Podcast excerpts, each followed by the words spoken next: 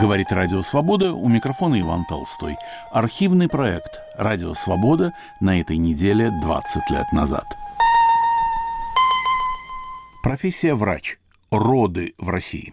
Для многих оказывается важен пол доктора, мужчина или женщина – Гинеколог из США доктор Торнтон считает, что лучший для вас врач – это тот, кто будет относиться к вам сочувственно и не имеет значения, мужчина это или женщина. Но доктор Торнтон все же признает, что сочувствующая врач-женщина, по всей вероятности, самый лучший вариант из всех возможных. Так кому женщины доверяют больше, гинекологу-мужчине или гинекологу-женщине? Наш корреспондент Марьяна Тарачешникова обратилась с этим вопросом к москвичкам. С женщинами проще. То есть нет стеснения, объяснить легче. Мужчины и женщины бывают как и хорошие врачи, так и плохие. Тут невозможно сделать исключение. Но мне кажется, что ну просто при мужчине женщине как-то неудобно. Все-таки незнакомый человек. Но с другой стороны, понимаешь, что вот ты выйдешь, он даже не вспомнит о тебе где-то через неделю. Поэтому Какое-то стеснение тут неуместно, но все-таки. Если выбирать, то, конечно, выбери женщину. Ну, неприятно мужчина чужой. Стеснение есть какое-то. Главное, чтобы профессионал был. В принципе, иногда вот, ну, говорят, что врачи, они, ну, вот мужчины как-то более, может быть, профессиональные. Ну, не знаю, может, у них еще какой-то интерес. ну, может, за счет этого. Ну, не знаю, если мне скажут, что он какой-то супер профессионал, может быть, я и к мужчине пойду. Женщину, конечно. Наверное, вот именно стеснением женщин, что легче идут к женщине, чем к мужчине. Гинеколог, женщина с ней проще, чем с мужчиной. Меньше стесняешься. Ни тому, ни другому потому что они испортили мне жизнь. Ну, просто неправильно сделали операцию, которую лишили меня определенного женского счастья. Мне не важно, мужчина это или женщина. Важно, чтобы это был профессионал, которых очень мало у нас осталось. Все равно это же зависит от качества самого врача, от его, насколько он профессионален. Я сама будущий медик, сама будущий врач-гинеколог. Мужчине, наверное. Мужчина вообще хороший специалист, я считаю. Не только в гинекологии, а в принципе профессиональнее, так скажем. Профессия врач. Роды в России. Передачу подготовила и ведет Марина Катас. Эфир 10 ноября 2003 года. Говорит Радио Свобода.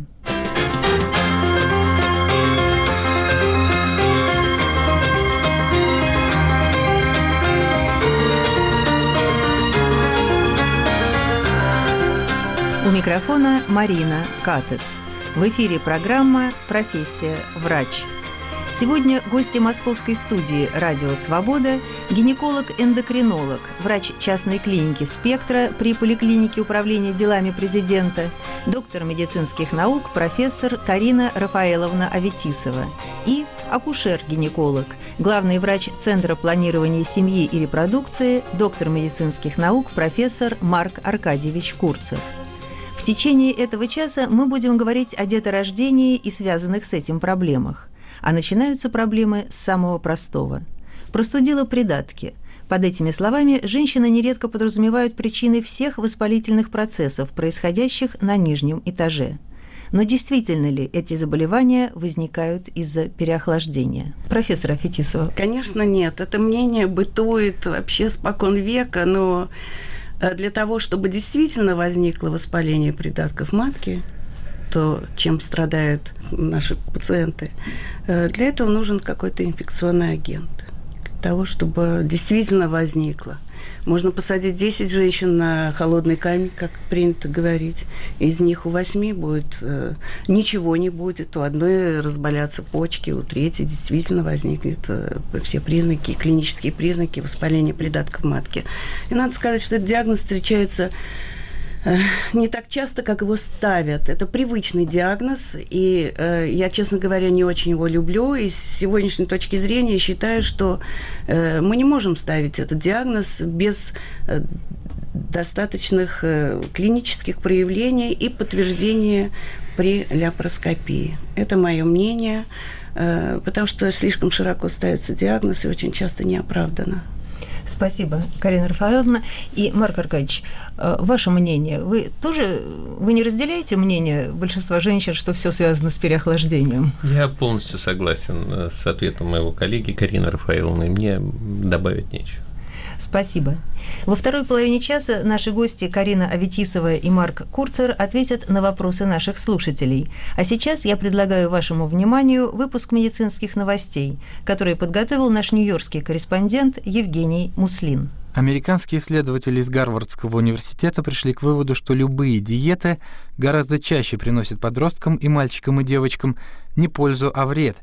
В течение трех лет ученые вели наблюдения за 15 тысячами детей в возрасте от 9 до 14 лет и обнаружили, что сидевшие на диетах, как правило, набирали больше веса, чем те, которые никаких диет не придерживались. Руководитель исследования доктор Алисон Филд сказала, что к наибольшим повышениям веса, особенно у девочек, приводили и диеты, и обжорство, причем вероятность обжорства у детей, сажаемых на диету, значительно повышалась. Как объяснить эти факты? Согласно одной из теорий, диеты изменяют детский метаболизм таким образом, что организму начинает требоваться меньше калорий для поддержания постоянного веса.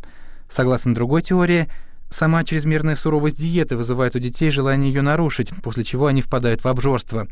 Молодым людям, озабоченным своим весом, доктор Филд советует вносить в свое питание и образ жизни такие небольшие изменения, которые они в состоянии длительно соблюдать. Например, переходить на менее жирное молоко или постепенно увеличивать число и интенсивность физических упражнений. К жесткой диете даже при ожирении следует прибегать лишь в исключительных случаях и всегда под наблюдением знающего диетолога.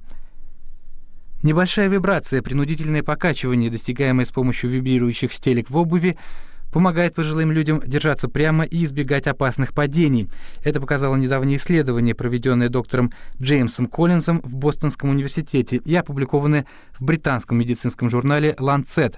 Это исследование основано на парадоксальном феномене, весьма распространенном в природе – так, если сильный шум, то есть случайная неупорядоченная информация, мешает восприятию сигналов, то небольшой шум иногда, наоборот, помогает слабые сигналы услышать.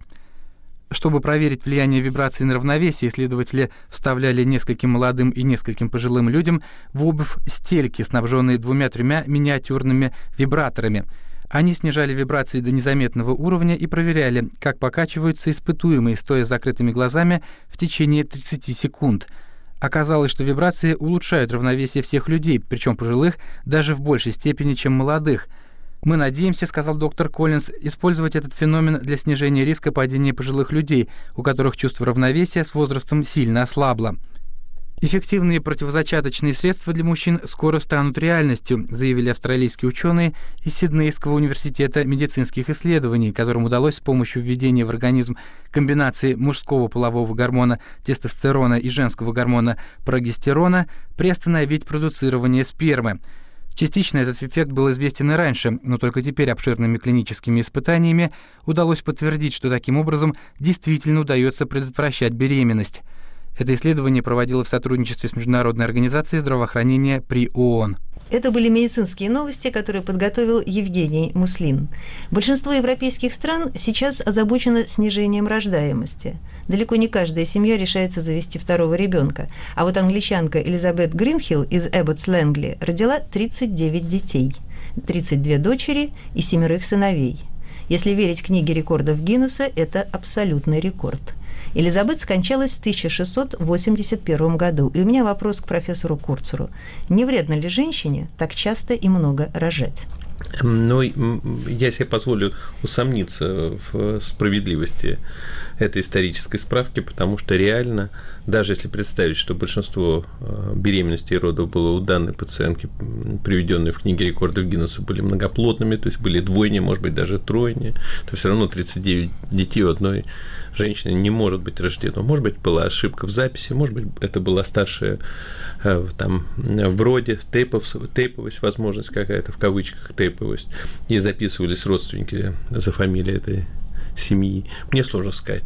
Я не верю в эту статистические данные. Но, исходя из собственного опыта, у меня были пациенты, которые жили 10-11 ребенка, и у них не было никаких проблем со здоровьем. На мой взгляд, что роды, конечно, может быть, это уже я крайность привел пример, когда 10-11 родов в одной семье, но трое, четверо, пятеро никаким образом на здоровье пациентки, если все проходит без осложнений, не отражаются. Но обычно ведь женщины, которые рожают у вас э, в центре, они возвращаются, если хотят иметь второго ребенка, к вам же. Вот э, вы своих пациенток знаете, сколько обычно детей имеет женщина современная? Э, современная москвичка имеет, как правило, один, от одного до трех детей. Но все-таки чаще одного ребенка или трех?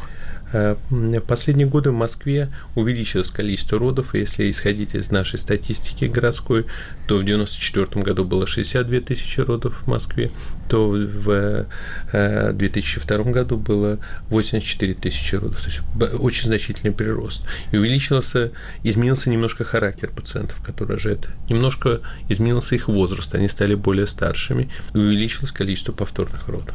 Это стало более частым явлением. Спасибо, профессор Курцер. И профессор Аветисова, ваше мнение, как много детей должно быть у женщины для того, чтобы это не было ну, каким-то таким очень нежелательным фактором для ее здоровья? Мне кажется, три ребенка вполне достаточно в семье, потому что это всегда заботы, э, пожизненные. Их надо вырастить, их надо воспитать, их надо, им да, надо дать образование. А что касается здоровья, я тоже считаю, что вполне достаточно. Если считать, что беременность протекает физиологически, и э, женщина чувствует себя хорошо. Этого достаточно чтобы чувствовать себя женщиной, которая выполнила, так сказать, свою функцию репродуктивную. Спасибо, профессор Афетисова. Марк Аркадьевич, вот на круглом столе в российской газете 16 апреля этого года вы сказали, что журналисты так запугали женщин, так разрекламировали прелести домашних родов, что многие будущие мамы даже не наблюдаются в консультациях. И это в Москве, где не самый низкий уровень медицины, где многие лечебные учреждения работают на уровне лучших мировых стандартов. Вы действительно полагаете, что причиной так называемых домашних родов стали публикации в прессе? Нет, не только это.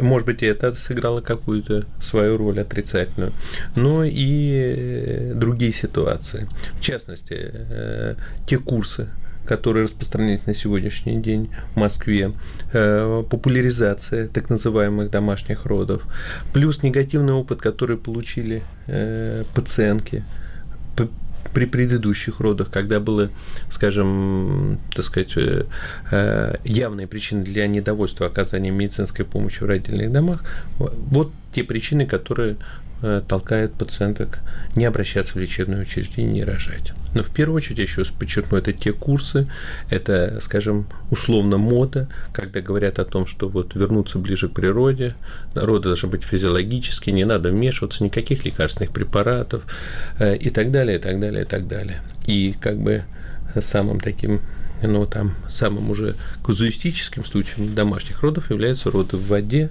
когда пациент рекомендует, и я знаю такие случаи, к сожалению, проходят в Москве, когда проходят роды э, в ванне, когда и второй период родов, то есть непосредственно рождение ребенка проходит в воду. Это очень рискованно, и бывают отрицательные результаты гибель детей от асфиксии. То есть вы категорический противник таких родов? Да, я считаю, что это большой риск, которому подвергается и сама пациентка, и их дети. При сегодняшней ситуации это единственное правильное решение – это рожать в специализированном медицинском учреждении. Спасибо, профессор Курцер.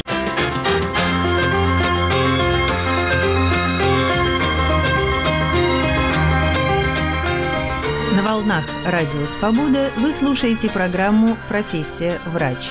Гости нашей студии – гинеколог-эндокринолог, профессор Карина Аветисова и акушер-гинеколог профессор Марк Курцер.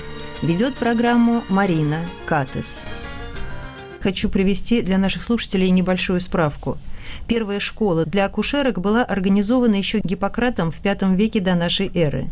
В средние века появились первые родильные дома, куда помещали женщин с осложненной беременностью или рожающих вне брака. Смертность в этих домах была огромная. Беременные женщины старались любым способом избежать госпитализации.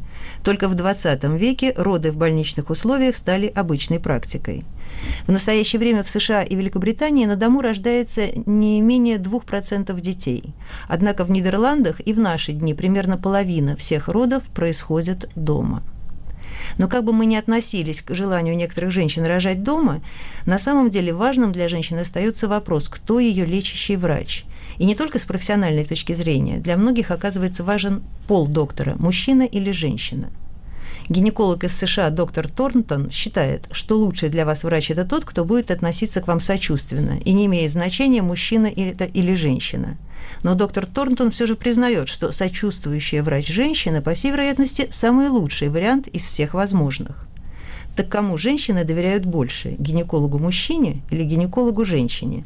Наш корреспондент Марьяна Тарачешникова обратилась с этим вопросом к москвичкам. С женщинами проще. То есть нет стеснения, объяснить легче. Мужчины и женщины бывают как и хорошие врачи, так и плохие. Тут невозможно сделать исключение. Но мне кажется, что ну просто при мужчине женщине как-то неудобно. Все-таки незнакомый человек. Но с другой стороны понимаешь, что вот ты выйдешь, он даже не, не вспомнит о тебе где-то через неделю. Поэтому какое-то стеснение тут неуместно, но все-таки. Если выбирать, то, конечно, выбери женщину. Ну, неприятно мужчина чужой. Стеснение есть какое-то. Главное, чтобы профессионал был. В принципе, иногда вот, ну, говорят, что врачи, они, ну, вот мужчины как-то более, может быть, профессиональные. Ну, не знаю, может, у них еще какой-то интерес.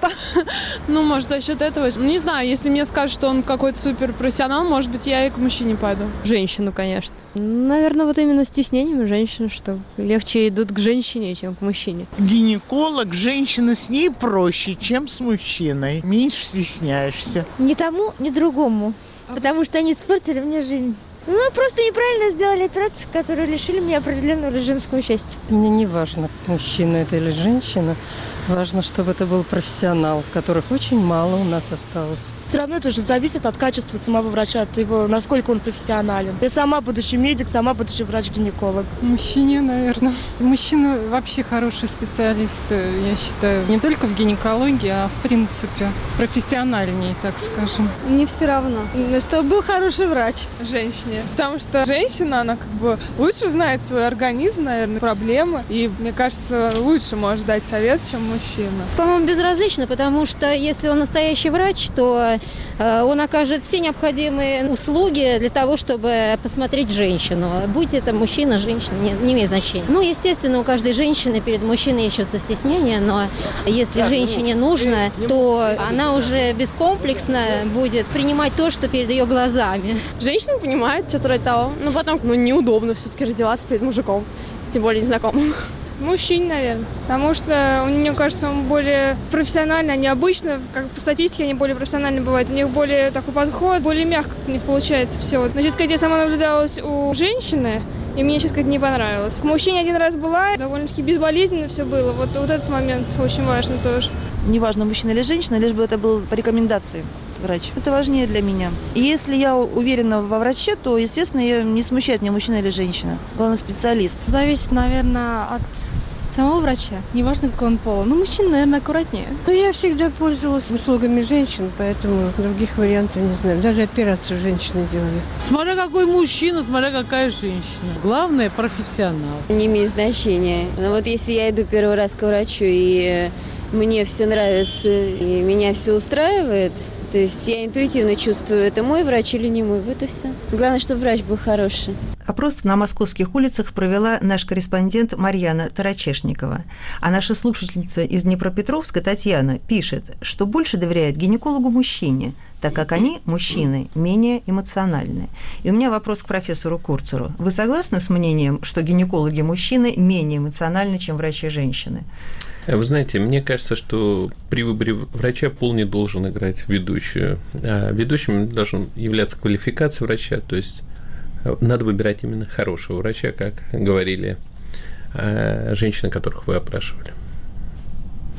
Спасибо, Марк Аркадьевич. И профессор Аветисова, ваше мнение, как вы считаете, к кому женщины охотнее идут на прием?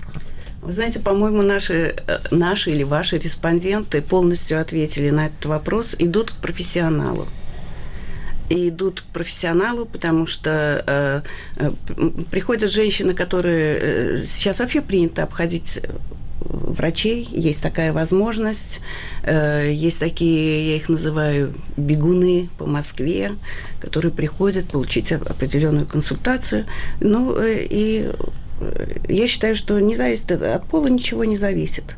Все зависит от э, врача, от его профессионализма, от его умения вести больного, от его знаний и так далее, и так далее. Пол не имеет значения. Спасибо, профессор Аветисова. И вот, допустим, у женщины возникли сложности со здоровьем, и она оказывается перед выбором сейчас, в современном мире, обратиться в поликлинику по месту жительства, в больницу, пойти на прием к платному специалисту, обратиться в дорогой медицинский центр или добиться консультации именитого профессора. Вот что вы посоветовали женщине я бы посоветовала, независимо от регалий, опять же, профессионала.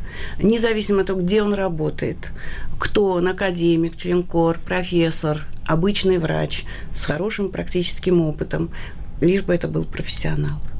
Ну и, конечно, поскольку, поскольку существуют все-таки платные э, услуги и бесплатные, тут уже э, пациент решает сам, кому ему идти. Марк Аркадьевич, насколько я знаю, ваш центр – это государственное учреждение, и услуги оказываются бесплатно. Вот что бы вы порекомендовали женщине, у которой ну, какие-то, в общем, осложнения со здоровьем возникли, кому обратиться? В платный медицинский центр, в государственное учреждение, к профессору, в районную поликлинику? Я полностью э, согласен с э, Кариной Рафаиловной. Я считаю, что надо обратиться в первую очередь к квалифицированному, хорошему врачу в лечебное учреждение, которое обладает большой диагностической базой. И инструментальной, и лабораторной. Но ваш центр обладает? Да, обладает. Вы не хотите рассказать немножко о вашем центре? Э, вы просто не задали этот вопрос. Если вы сейчас задаете этот вопрос, что надо рассказать о центре, я могу рассказать, что это большой центр. Это московский центр, который создало московское правительство в городе Москве. Он на сегодняшний день является крупнейшим в России, э, где проходит ежегодно до 7 тысяч родов где э, гинекологическое отделение, эндоскопическое отделение, отделение для лечения больных с бесплодием, отделение детской реанимации, отделение пренатальной диагностики с лабораторией и цитогенетики, молекулярной генетики. Это, в общем, современное научно-практическое учреждение с большим комплексом э, возможностей диагностических и лечебных. Но для того, чтобы женщина имела возможность попасть в ваш центр, ей нужно направление из ее районной поликлиники, или она может прийти просто записаться на прием? Эм, э, она должна обратиться, к, москвички могут обратиться просто к нам на прием, но желательно все-таки иметь направление женской консультации и выписку из амбулаторной карты с, э, с, э, с предыдущими анализами. А если женщина беременна, у нее нет никаких патологий, да, то есть беременность развивается нормально, но она хотела бы рожать в вашем центре? Это возможно. Для этого она должна к нам обратиться с началом родовой деятельности, с излившимися колоплодными водами или другой симптоматикой. Пожалуйста. Единственное, что мы очень популярны, у нас до 7 тысяч родов в год, и я хочу сказать, что в Москве еще 34 родильных дома, помимо нас, которые прекрасно оснащены и хорошо работают, и если рядом находится э, родильный дом и беременность физиологическая, то можно также обратиться и туда, но если они, пациенты по какой-то причине решают обратиться к нам, то мы примем их и с удовольствием примем у них род. То есть не бывает так, что женщина пришла к дверям вашего центра, а, допустим, мест нет? Э, такого не бывает, но бывают случаи, когда, например, обращаются пациенты с непрофильным, допустим, беременность и сахарный диабет. В Москве есть специализированный родильный дом при первой городской больнице, специализированный на сахарном диабете, или заболевание почек, например, гломерулонефрит и беременность, то этим занимается родильный дом при 20-й больнице и так далее. То есть, если эта пациентка профильная для этих учреждений, мы их переводим. Или порог сердца, к примеру, для этого есть тоже специализированная помощь. Всех остальных пациенток, как правило, мы принимаем. Но если возьмем как казуистический случай, будет огромный наплыв пациентов, одновременно к нам поступит 30-40 пациентов при наличии, к примеру, на 16 родильных боксов, свободных для приемов родов, 16 кроватей в родильном отделении, то тогда мы можем закрыться и, к сожалению, переводить пациента для родов в другое лечебное учреждение. Но это только теоретически. Спасибо, профессор Курцер. Профессор Аветисова, ну вот ваша клиника платная, и тем не менее она тоже достаточно популярна. Она при поликлинике управления делами президента. Какие услуги оказываются там? А все виды услуг, абсолютно. Мы вообще работаем, можно сказать, в диагностическом раю, потому что у нас очень хорошая поликлиника, четвертое управление делами президента. Там есть все виды обследования, лаборатории и так далее, и так далее. И все виды услуг. У нас созданы программы, мы ведем беременных, мы ведем э, программу у нас anti-age, у нас программа «Женщина 40+,» ну, беременность от нуля до 40 недель. У нас есть клубные встречи для женщин, которые хотят что-то узнать дополнительно о своем здоровье, где в неформальной обстановке они могут поговорить с врачом. И на эти клубные встречи приходят не только наши пациенты, но и люди, которые могут быть нашими потенциальными пациентами. И э, все виды услуг, пожалуйста, все виды услуг. Спасибо, профессор Аветисова.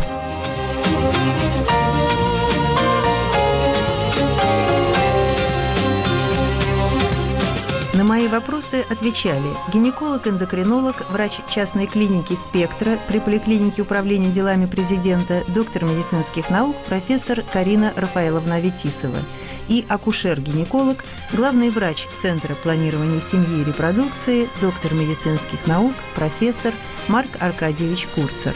Мы продолжим программу «Профессия врач» после краткой сводки новостей.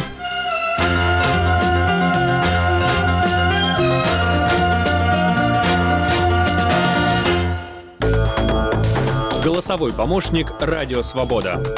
Привет, это Маруся. Хорошие новости? Наш эфир стал более доступным благодаря виртуальному ассистенту Маруся компании Mail.ru Group на платформах iOS и Android, а также на умной колонке «Капсула». Просто скажите «Маруся, включи «Радио Свобода». Свобода становится еще ближе. В эфире архивный проект «Радио Свобода» на этой неделе 20 лет назад. У микрофона Иван Толстой. Профессия врач.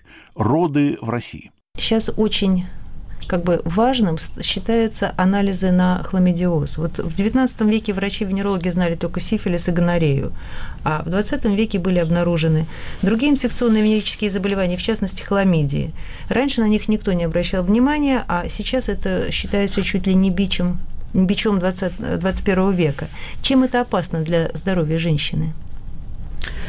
Э, вы знаете, я думаю, что особых опасений это э, не вызывает. Это действительно сейчас это одно из, э, скажем так, заболеваний, которые в большой моде. Действительно часто обнаруживают и хламидии, микоплазму, уреоплазму и так далее.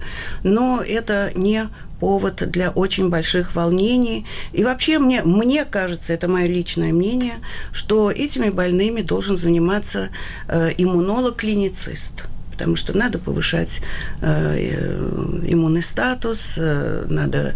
Э, э, гинекологи э, плохо справляются с этой проблемой. Э, как правило, однотипно. Назначаются антибиотики в большой, больших дозировках, и, и э, делаются контрольные исследования, и, как правило, все то же самое э, обнаруживается, за редким исключением.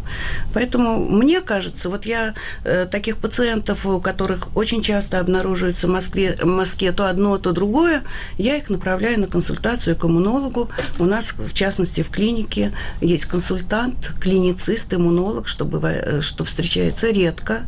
И э, вот он справляется очень хорошо с этими проблемами. Спасибо, Карина Рафаэловна. Марк Аркадьевич, но вы тоже считаете, что опасность вот этого заболевания, хламидиоза, преувеличивается да, современными врачами? Значительно преувеличена. Значительно преувеличена. И только, и, как правило, мы даже даже не видим тех последствий, тех осложнений, которые приписываются. К примеру, если даже брать проблему бесплодия, иногда говорят, что вот хламидиоз ведет к бесплодию, но вот только в тех случаях, когда мы не можем, не видим другой явной какой-то причине, и одним из трех методов которым можно диагностировать хламидиоз, он выявляется, только вот уже ретроспективно приписывается вот хламидиям то патологическое воздействие, при котором якобы у пациентов возникает бесплодие. Мне кажется, я полностью здесь согласен со своим коллегой, это все значительно преувеличено. Профессия врач. Роды в России. Передачу подготовила и ведет Марина Катас. Эфир 10 ноября 2003 года.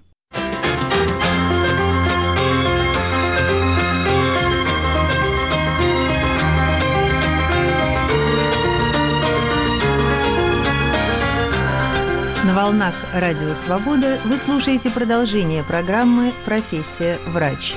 У микрофона Марина Катес. Рядом со мной в московской студии гинеколог-эндокринолог, врач частной клиники «Спектра» при поликлинике управления делами президента, профессор Карина Аветисова и акушер-гинеколог, главный врач Центра планирования семьи и репродукции, профессор Марк Курцер. А сейчас я предлагаю вашему вниманию еще один материал. Об особенностях профессии врача-гинеколога по телефону из Франкфурта рассказывает наш обозреватель Елена Фанайлова. Советские времена, когда секса не было, а слово «презерватив» произносили шепотом, поход к гинекологу означал серьезное моральное испытание. Советский гинеколог проникал не только в женское тело, он ставил под сомнение моральные принципы, согласно которым жила его пациентка. Если женщина собиралась сделать аборт, ее увещевали всем коллективом женской консультации. А если непокорная настаивала на своем, то все равно ее ждал больничный лист, где была указана причина отсутствия на работе. В рамках нравственного закона советской гинекологии находились только замужние и рожавшие. Остальные же считались моральными изгойками. Но и добродетельные матроны не могли избежать аборта без наркоза и родов без осложнений. А советский гинеколог имел дело с гражданками страны, мало знакомой с правилами личной гигиены и предохранения от нежелательной беременности. В постсоветские же времена гинекология в ее социальном и медицинском аспекте изменилась разительно. Может быть, так же разительно, как стоматология. И дело не только в новых методах исследования, современных материалах, платных кабинетах и хорошей анестезии. Просто гинекология стала более человечной, гуманной. Потому что врач больше не ставит под сомнение решение пациентки иметь или не иметь детей. То есть самой отвечать за свою жизнь. А центры планирования семьи и рождаемости, которые появились в стране в последние десятилетия, помимо врачей-гинекологов, имеют в своем штате психологов и генетиков, эндокринологов и педиатров. Хороший гинеколог должен иметь универсальный врачебный ум, потому что он имеет дело с больной, а не только с ее желательной или нежелательной беременностью или же воспалением придатков. И, как и в старые времена, сейчас телефон хорошего гинеколога передается по знакомству. Это было мнение нашего обозревателя Елены Фанайловой. И мне уже показывает продюсер, что у нас есть два звонка слушателя. Пожалуйста, первый включите. Вы Алло. на линии, представьтесь. Алло. Да, пожалуйста. Это говорит Александр Сергеевна из Москвы. И я хочу спросить докторов, а, как редко может рожать женщина, чтобы она оставалась здоровой, а ее ребенок тоже здоровым, талантливым и счастливым. Спасибо. Профессор Курцер, пожалуйста, Нет, видимо, это вопрос к вам. Да, э, спасибо большое за вопрос. Э, на наш взгляд, этот перерыв э, желательно не менее двух лет. Каждые через два года после предстоящих родов организм женщины полностью восстанавливается, и она может снова вступать в цикл беременности. Спасибо, Марк Аркадьевич. И у нас еще один слушатель на линии. Пожалуйста, представьтесь. Здравствуйте. Меня зовут Анна Григорьевна, я из Москвы. У меня 8 лет назад наступил климакс. И вот у меня, значит, ряд неприятностей. Во-первых, у меня рак молочной железы. Во-вторых, у меня ну, очень плохие дела в матке. То полип образуется, у меня уже три раза э, их удаляли. Э, теперь вот разрастание эндометрия, мигрени вот после наступления климакса. И вот мне не, не гинеколог, а терапевт мне посоветовал удалить яичники. Разумно ли это? Профессор Аветисова, это, видимо, вопрос к вам. Да. Э, добрый вечер, Анна Григорьевна. Э, Э, простите, пожалуйста, сколько вам лет, если не секрет? 62 года. Сколько? 62. 62 года. Э, естественно, ответить на все ваши вопросы в эфире невозможно. Э, вы должны обратиться к врачу, гинекологу, который сможет разрешить ваши проблемы, потому что, видимо, вам показана терапия, но с учетом вашего основного заболевания, рак молочной железы, вопросы терапии должны решаться сугубо индивидуально, и вам надо просто просто попасть к хорошему специалисту, пожалуйста. Если вы можете, приходите к нам клинику «Спектра», и вы получите ответы на все ваши вопросы. У нас есть еще звонок слушателя. Пожалуйста, вам линия, представьтесь. Да, пожалуйста. Меня зовут Марина. Хотела бы спросить, а, Марк Аркадьевич, вот вы руководитель крупнейшего медицинского центра. Что бы вы сделали для улучшения системы здравоохранения, находясь на посту Министерства, министра здравоохранения РФ? Простите, пожалуйста. Спасибо. Если бы вы были министром здравоохранения, что бы вы сделали? В вопросах акушерства и гинекологии я правильно понимаю вопрос или в целом? Нет, для улучшения системы, системы здравоохранения. здравоохранения в целом. Очень сложный вопрос. Вы знаете, я никогда даже не думал об этом. И мне очень сложно сказать, потому что для того, чтобы принимать какие-то конкретные решения, надо знать исходные данные. Состояние финансирования отрасли и состояние с подготовкой кадров и материально-техническое положение больницы. Это очень сложный вопрос, на который вот так можно было однозначно ответить. Но в любом случае, конечно, это краеугольное, это улучшение материально-технической базы лечебных учреждений, да, правильное формирование специализированной помощи и подготовка кадров. Спасибо, Марк Аркадьевич. И у нас еще один слушатель, пожалуйста, говорите. Марк Аркадьевич, у меня вопрос не только к вам, а к вашему коллеге. Вот э, моей жизни сейчас 47 лет, мне 62. У меня есть ребенок от первого брака, девочке 31 год, я уже дедушка. А моей жене хочется иметь ребенка, но здоровье у нее слабое, глаукома, проблемы с желудком. Вот можно ли ей рожать в таком возрасте? Она еще не беременна. Спасибо за ваш вопрос. Э, профессор Курцер, пожалуйста. Вы знаете, прежде чем вот конкретно дать рекомендации вашей супруге, надо обратиться к специалистам. В первую очередь, это офтальмолог, это кардиолог, терапевт. И если с их стороны будет дано добро, то обратиться после этого в окружной центр планирования семьи. В Москве их 10 центров. В каждый округ имеет свой центр планирования семьи, где уже акушер-гинеколог определит состояние репродуктивной сферы, матки, придатков шейки матки, и после этого он даст рекомендации о возможности наступления физиологической беременности. Если не будет противопоказаний со стороны терапевта-окулиста и со стороны акушера-гинеколога, то такая у вас беременность в принципе возможна. Спасибо за ваш ответ и спасибо нашему слушателю за вопрос. Ну вот мы заговорили о поздней, слушатель наш спросил о поздней беременности, достаточно 47 лет его жене. Э, видимо, до этого у нее детей не было, и вообще без проблемы бесплодного брака. Это ведь несчастье для семьи. По данным статистики, в настоящее время приблизительно 20% семей страдают бесплодием. И в этих случаях обращаются к гинекологам-эндокринологам. Вот, профессор Аветисова, что современные методы позволяют вообще решить эту проблему бесплодия женского? Э, в большинстве случаев, конечно, позволяет, потому что а если это не какой-то недуг генетически провоцированный, и женщина может рожать, она имеет матку, которая функционирует, и она может рожать, конечно, лечить можно. К сожалению, сейчас э, в браке очень многое зависит и от состояния здоровья мужчины тоже. И об этом нельзя забывать, потому что, несмотря на то, что это уже известный факт, и э, надо придерживаться его, и как будто бы все об этом знают, но приходят женщины, которые обследованы, что называется, с головы до пят. Их уже стимулировали, и при этом муж ни разу не обследован. Естественно, что надо начинать обследование супружеской пары – в то время как на сегодняшний день еще существует такая тенденция, женщина берет на себя все тяготы обследования, все-таки оно достаточно сложное, от простого к сложному, включая ляпароскопию, допустим, гистероскопию, гистеросальпинграфию и так далее, а муж остается в стороне. Бесплодные браки сейчас 50 на 50 зависит от состояния здоровья мужчины и женщины. И это, конечно, несчастные браки. Потому что женщина, особенно если в семье знают, что у них по той или иной причине не может быть ребенка, или до сих пор почему-то не получилось это, то э, у них просто это становится идеей фикс, из которой надо их выводить. И помимо помощи гинеколога-эндокринолога нужна помощь психолога. Э, именно так можно выводить эту пару из состояния. Спасибо, Карина Рафаэловна. И Марк Аркадьевич, насколько я знаю, в вашем центре тоже занимаются проблемами бесплодия. Да, э, у нас в центре мы занимаемся вопросами бесплодия, как и более простыми э, формами бесплодия, так и более сложными. Я полностью согласен с тем, что говорила Карина Рафаиловна, но я хочу остановиться несколько слов сказать, что у нас есть отделение экстракорпорального плодотворения и других вспомогательных репродуктивных технологий для лечения тяжелых форм бесплодия. Ну, вот классическим примером это если у пациентки перенесла ранее две внематочные беременности, и обе маточные трубы удалены, у нее единственный путь – это экстракорпоральное оплодотворение с переносом эмбрионов в полость матку. Это очень сложные методики.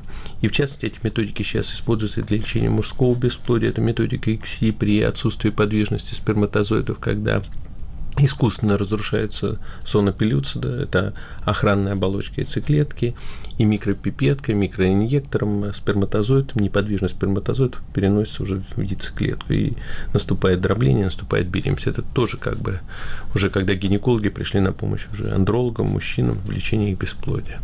Также вот эти методики более сложные, да, вспомогательные репродуктивные пришли и на помощь тем парам, которые э, имеют проблемы уже, так сказать, более сложной генетического характера. Например, в семьях, у которых дети болеют муковисцидозом, в семьях с гемофилией и так далее.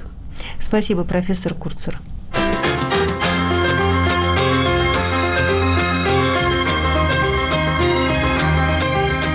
На волнах Радио Свобода вы слушаете программу «Профессия врач».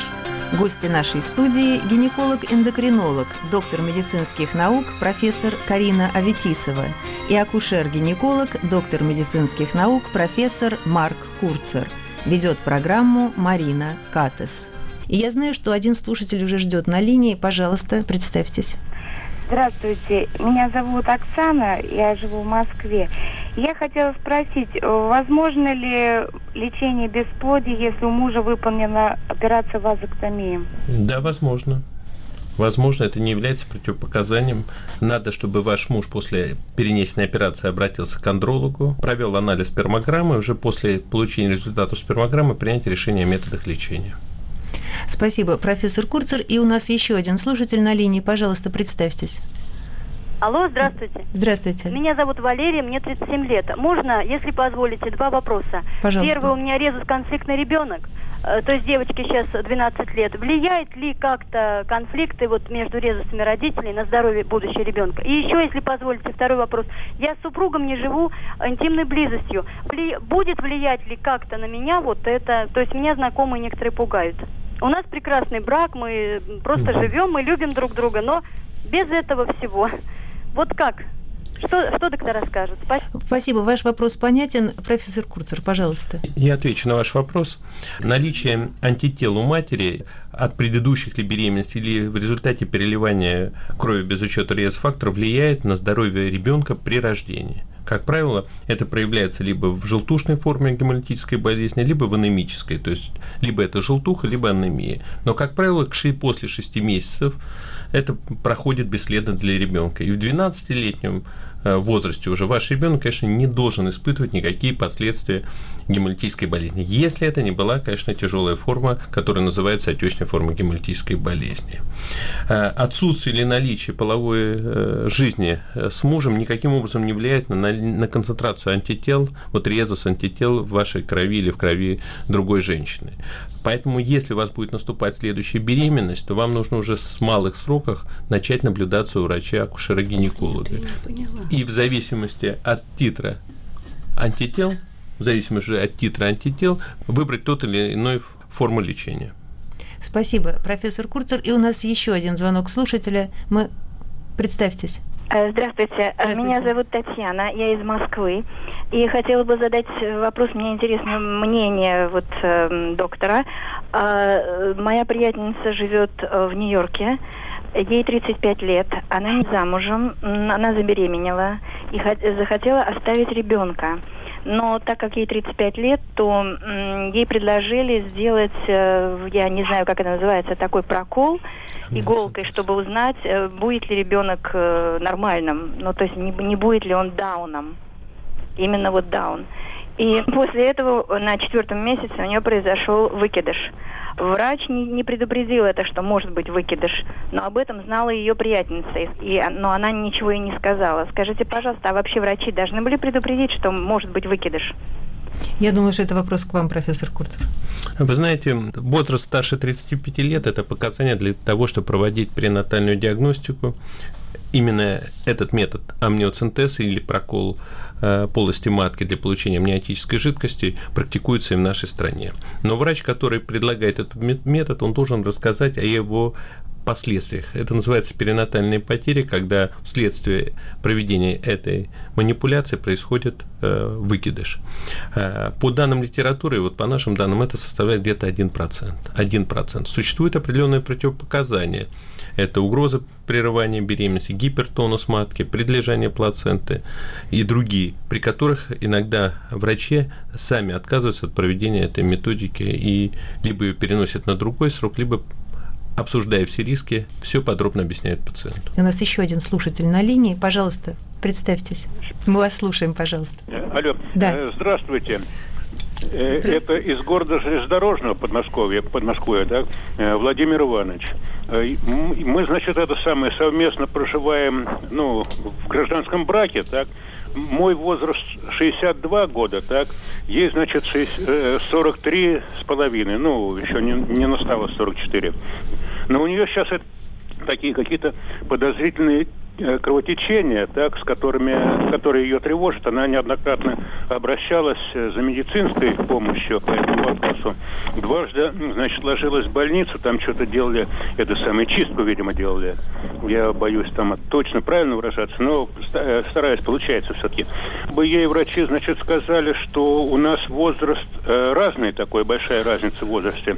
И она, значит, э, когда мы в в интимной близости, так, ей сказали, что нам надо как-то прекратить это. это. Простите, пожалуйста, я вынуждена вас прервать. В чем ваш вопрос к э, гостям нашей студии? Да, и иначе вот могут, и- ну, я сейчас закончу, иначе могут это самое вы, э, вырезать матку, так, но сейчас вот мы и прекратили, так, и все равно у нее то же самое получается, э, такие же вот, э, вот такие кровотечения, так, и вот Все, спасибо вам большое. Я думаю, что нашим гостям ясен ваш вопрос более-менее. Карина Рафаэловна, ваш ответ. Э, Вы знаете, э, добрый вечер, Владимир Иванович. Э, Значит, если у вашей жены повторяющееся маточное кровотечение, то ей э, нужна на самом деле квалифицированная гинекологическая помощь. Э, Она должна обратиться вместе. Я не могу конкретно ответить на ваш вопрос, потому что мне надо знать, что у нее находят при гистологическом исследовании, потому что все ткани, которые удаляются, они подвергаются гистологическому исследованию. И от этого зависит дальнейшая ее судьба, дальнейшая терапия, наблюдение и так далее. Э, То есть, э, опять же, ей надо обратиться Ну, к квалифицированному э, гинекологу-эндокринологу. Спасибо, профессор Аветисова. И у нас еще один слушатель. Пожалуйста. Здравствуйте. У меня вопрос к профессору Курцеру. Вот в московском комсомольце недавно была статья, что при вашем центре находится сомнительная структура, э, которая занимается абортами, для которых нет медицинских показаний. Вот я хотела бы получить пояснение по этому вопросу от профессора. Спасибо. Ваш вопрос понятен. Марк, Марк Аркадьевич, пожалуйста. К сожалению, я сам читал эту статью, и, наверное, и многие другие радиослушатели читали. Вернее, к счастью, для нас наш центр не имеет, и мы не делаем нет отделений, в которых производится прерывание аборта в больших сроках. Вот все, что было написано в этой статье, это, к сожалению, вымысел журналиста, не имеющий под собой никакой вот правды. Спасибо, Марк Аркадьевич. И что, у нас еще один слушатель? Пожалуйста, представьтесь. Э, Наля Яковлевна, добрый день. Добрый день. Значит, у моего сына в детстве была свинка. Ну и запустили врачи болезнь. Болел он несколько лет. Ей, ну, не постоянно, а периодически. Э, Вот. И в конце концов, значит, каким-то образом решили направить к стоматологу-хирургу, и попали мы в центр на Вучетиче. Там ему промывали железу. Э, Ну, это долгая э, песня, в общем, лечение очень длительное было. Года два назад у него опять железа воспалилась. Вот может ли это привести к бесплодию? Будьте добры. Профессор Я Аветисова? что да, вообще есть такие публикации в литературе, что перенесенные заболевания инфекционные такого рода могут влиять на репродуктивную функцию э, мужчины, но отчаиваться нельзя и не надо, потому что когда подойдет определенный возраст, надо будет обследоваться у андролога, и я думаю, что трагедии особой в данном конкретном случае нет.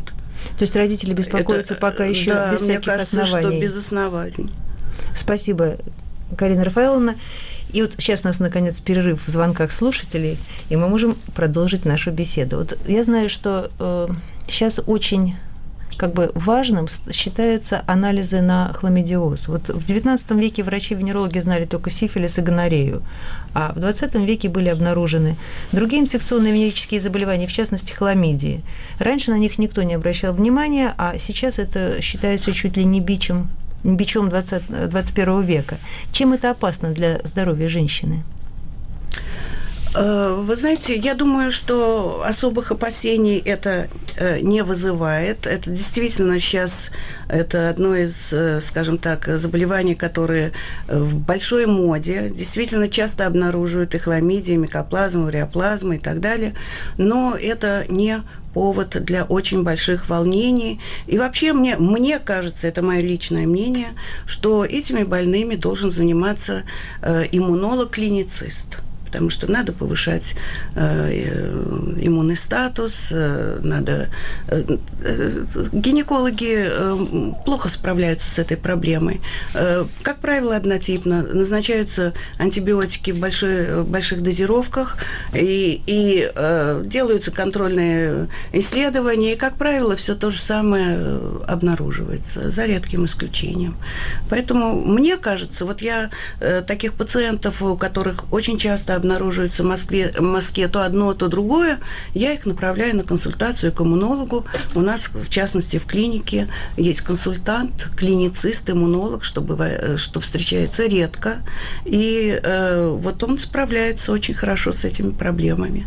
Спасибо, Карина Рафаэловна. Марк Аркадьевич, но вы тоже считаете, что опасность вот этого заболевания хламидиоза преувеличивается да, современными врачами? Значительно преувеличена. Значительно преувеличена. И только, и, как правило, мы даже даже не видим тех последствий, тех осложнений, которые приписываются. К примеру, если даже брать проблему бесплодия, иногда говорят, что вот хламидиоз ведет к бесплодию, но вот только в тех случаях, когда мы не можем, не видим другой явной какой-то причине, и одним из трех методов которым можно диагностировать хламидиоз, он выявляется, только вот уже ретроспективно приписывается вот хламидиям то патологическое воздействие, при котором якобы у пациентов возникает бесплодие. Мне кажется, я полностью здесь согласен со своим коллегой, это все значительно преувеличено. Да. Кстати, когда обращаются пациенты по поводу бесплодия, они э, требуют ответа от врача. Вот почему у нас бесплодный брак.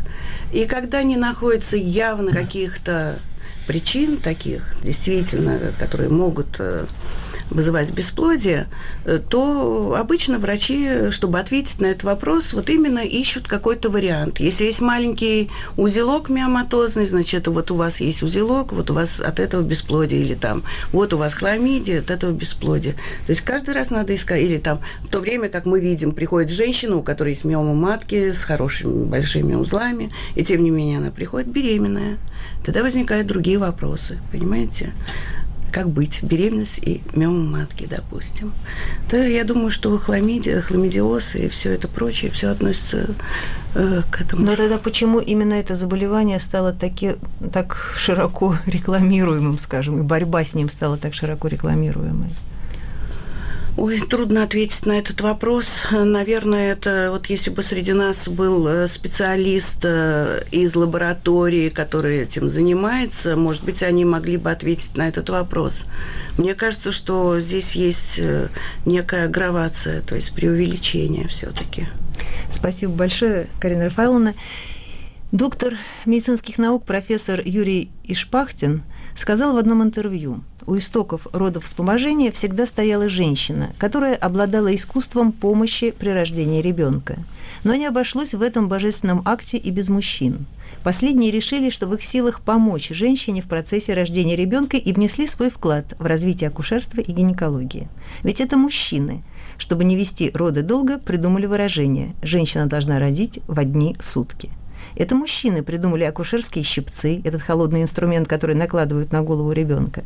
Они придумали различные методы усиления родовой деятельности, они придумали кесарево сечение. Многое из открытого действительно помогло женщине. Но в рождении ребенка обязательно должна принимать участие эта самая бабка-повитуха, женщина, которая понимает психологию этого сложного процесса, понимает, что чувствует женщина. Только она способна по-настоящему ей помочь. И тогда малыш жизнерадостный и активный появляется на свет, и ему улыбается его мама, и он понимает, для чего он родился. Мы завершаем субботний выпуск программы «Профессия врач». Сегодня гостями московской студии «Радио Свобода» были те, кто в силу специализации на разных этапах помогает ребенку появиться на свет. Гинеколог-эндокринолог, врач частной клиники «Спектра» при поликлинике управления делами президента, профессор, доктор медицинских наук Карина Рафаиловна Аветисова – и акушер-гинеколог, главный врач Центра планирования семьи и репродукции, профессор, доктор медицинских наук Марк Аркадьевич Курцер. Над программой работали Евгений Муслин, Марьяна Тарачешникова, Елена Фанайлова, Наталья Гуреева и Надежда Перцева. Вела программу Марина Катас. Мы прощаемся с вами до 25 октября.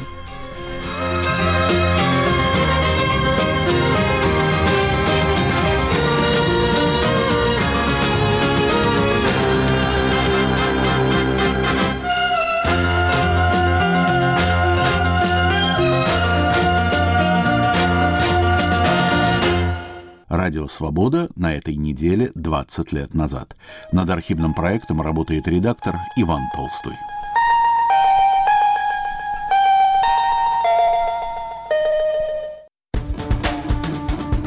Теперь «Радио Свобода» в мессенджерах Viber и Telegram.